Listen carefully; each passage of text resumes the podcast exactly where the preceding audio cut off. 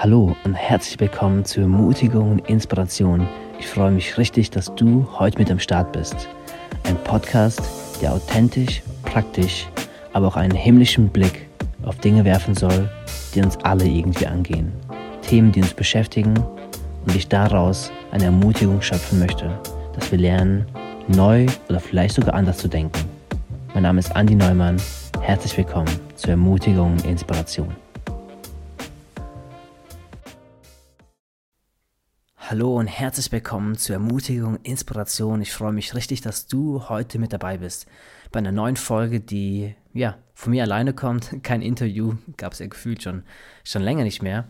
Aber ich habe so ein paar Gedanken, die ich heute ja aufnehmen möchte und ich freue mich, sie mit euch teilen zu dürfen. Und zwar geht es so ein bisschen um dieses Ding von Vorurteilen und Verurteilen. Und lass mich mal direkt da einsteigen mit einer Story, die ich jetzt die Tage selbst erlebt habe, bei mir in der Familie. Und zwar gab es die Situation, dass meine Frau mit der Livia, der Dreijährigen, einkaufen gefahren ist und ich war zu Hause alleine mit dem Finn, mit dem Einjährigen zu Hause.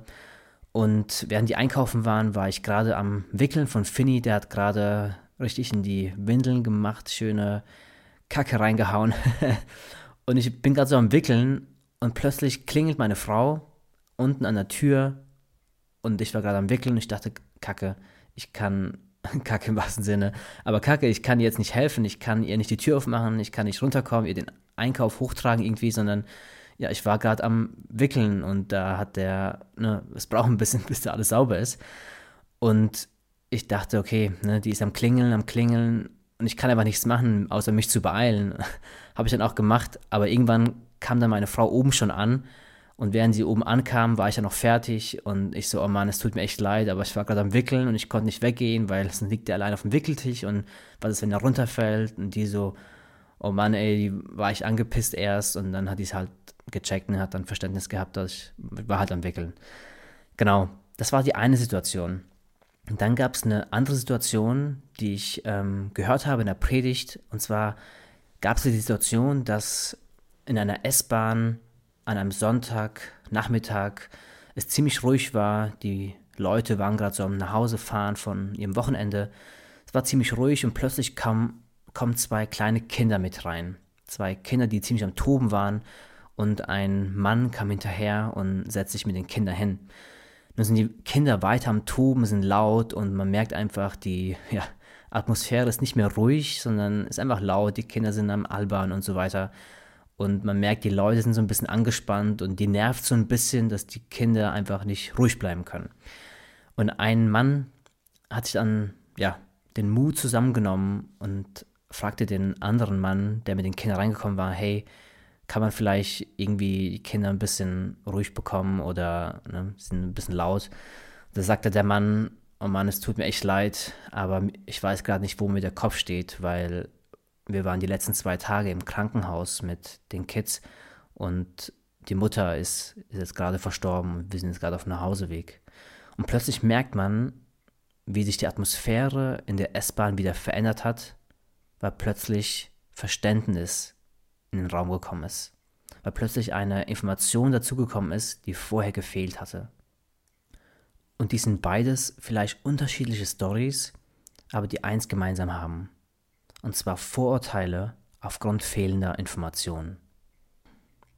Als sich die Situation bei uns zu Hause beruhigt hatte, fragte ich meine Frau nochmal, hey, wenn du gesehen hättest, dass ich am Wickeln war von dem Kleinen, hättest du dann Verständnis dafür gehabt, dass ich dir die Tür nicht aufgemacht habe? Sie sagte, ja klar, natürlich.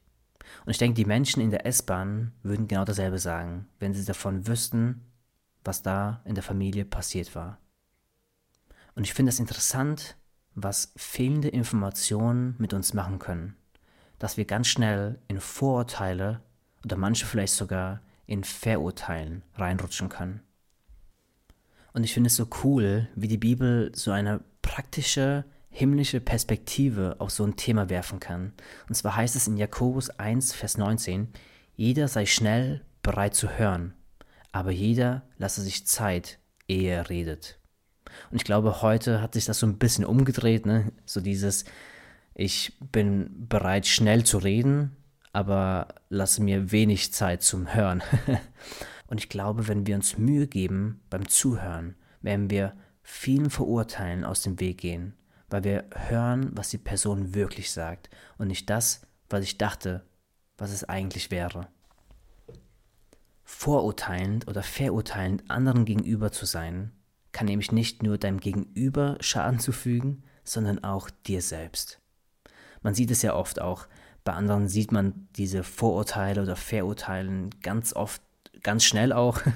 Ne, du bist verurteilend oder du hast da und da Vorurteile, aber bei uns selbst sehen wir es oft gar nicht so schnell. Nun, wieso kann es uns selbst Schaden, zufü Schaden zufügen? Mein Herz wird belagert.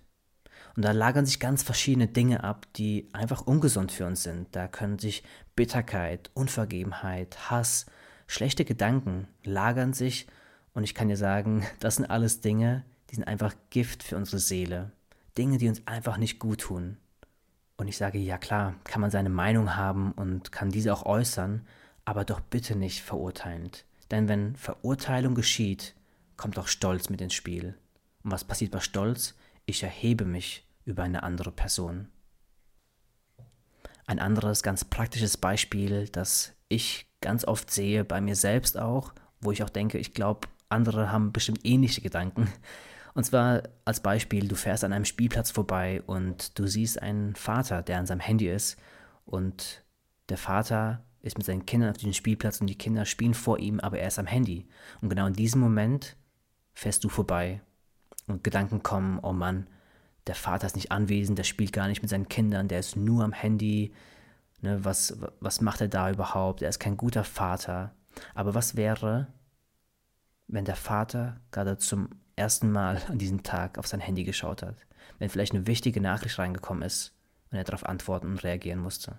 Was ist, wenn er keine freie Minute an dem Tag hatte, weil er schon den ganzen Tag mit den Kids verbracht hatte und die Kinder waren einfach gerade kurz beschäftigt und der hat einfach ganz kurz Luft gehabt, aufs Handy zu schauen.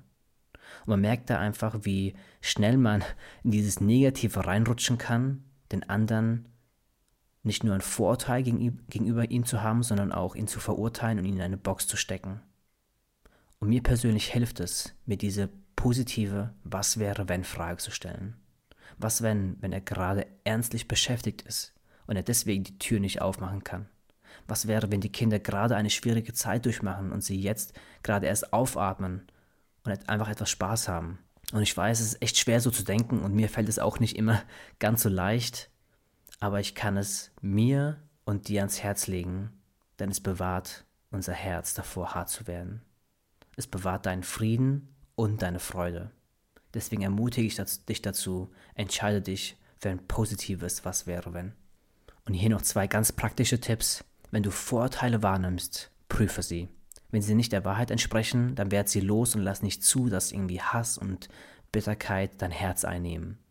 Und der zweite Tipp, sei ein guter Zuhörer. Sei gut im Zuhören und langsam im Reden, wie wir vorhin schon gehört haben. Wenn du dir bei etwas nicht sicher bist, frag lieber noch ein zweites Mal nach oder vielleicht sogar ein drittes Mal, bevor du Dinge sagst oder vielleicht sogar in die Welt setzt, die einfach nicht dementsprechend, was die Person vorher gesagt hatte. Hey, vielen Dank fürs Zuhören. Ich hoffe, ich konnte ein paar wertvolle Gedanken euch mitgeben und ich weiß, dieses Thema könnte man wahrscheinlich noch viel, viel länger aufreißen, aber ich dachte, ich gebe euch einfach so ein paar einzelne Gedanken dazu mit und hoffe natürlich, dass sie euch ermutigen und inspirieren. Hey, alles Gute dir, wir sehen uns und hören uns. Dein Andi.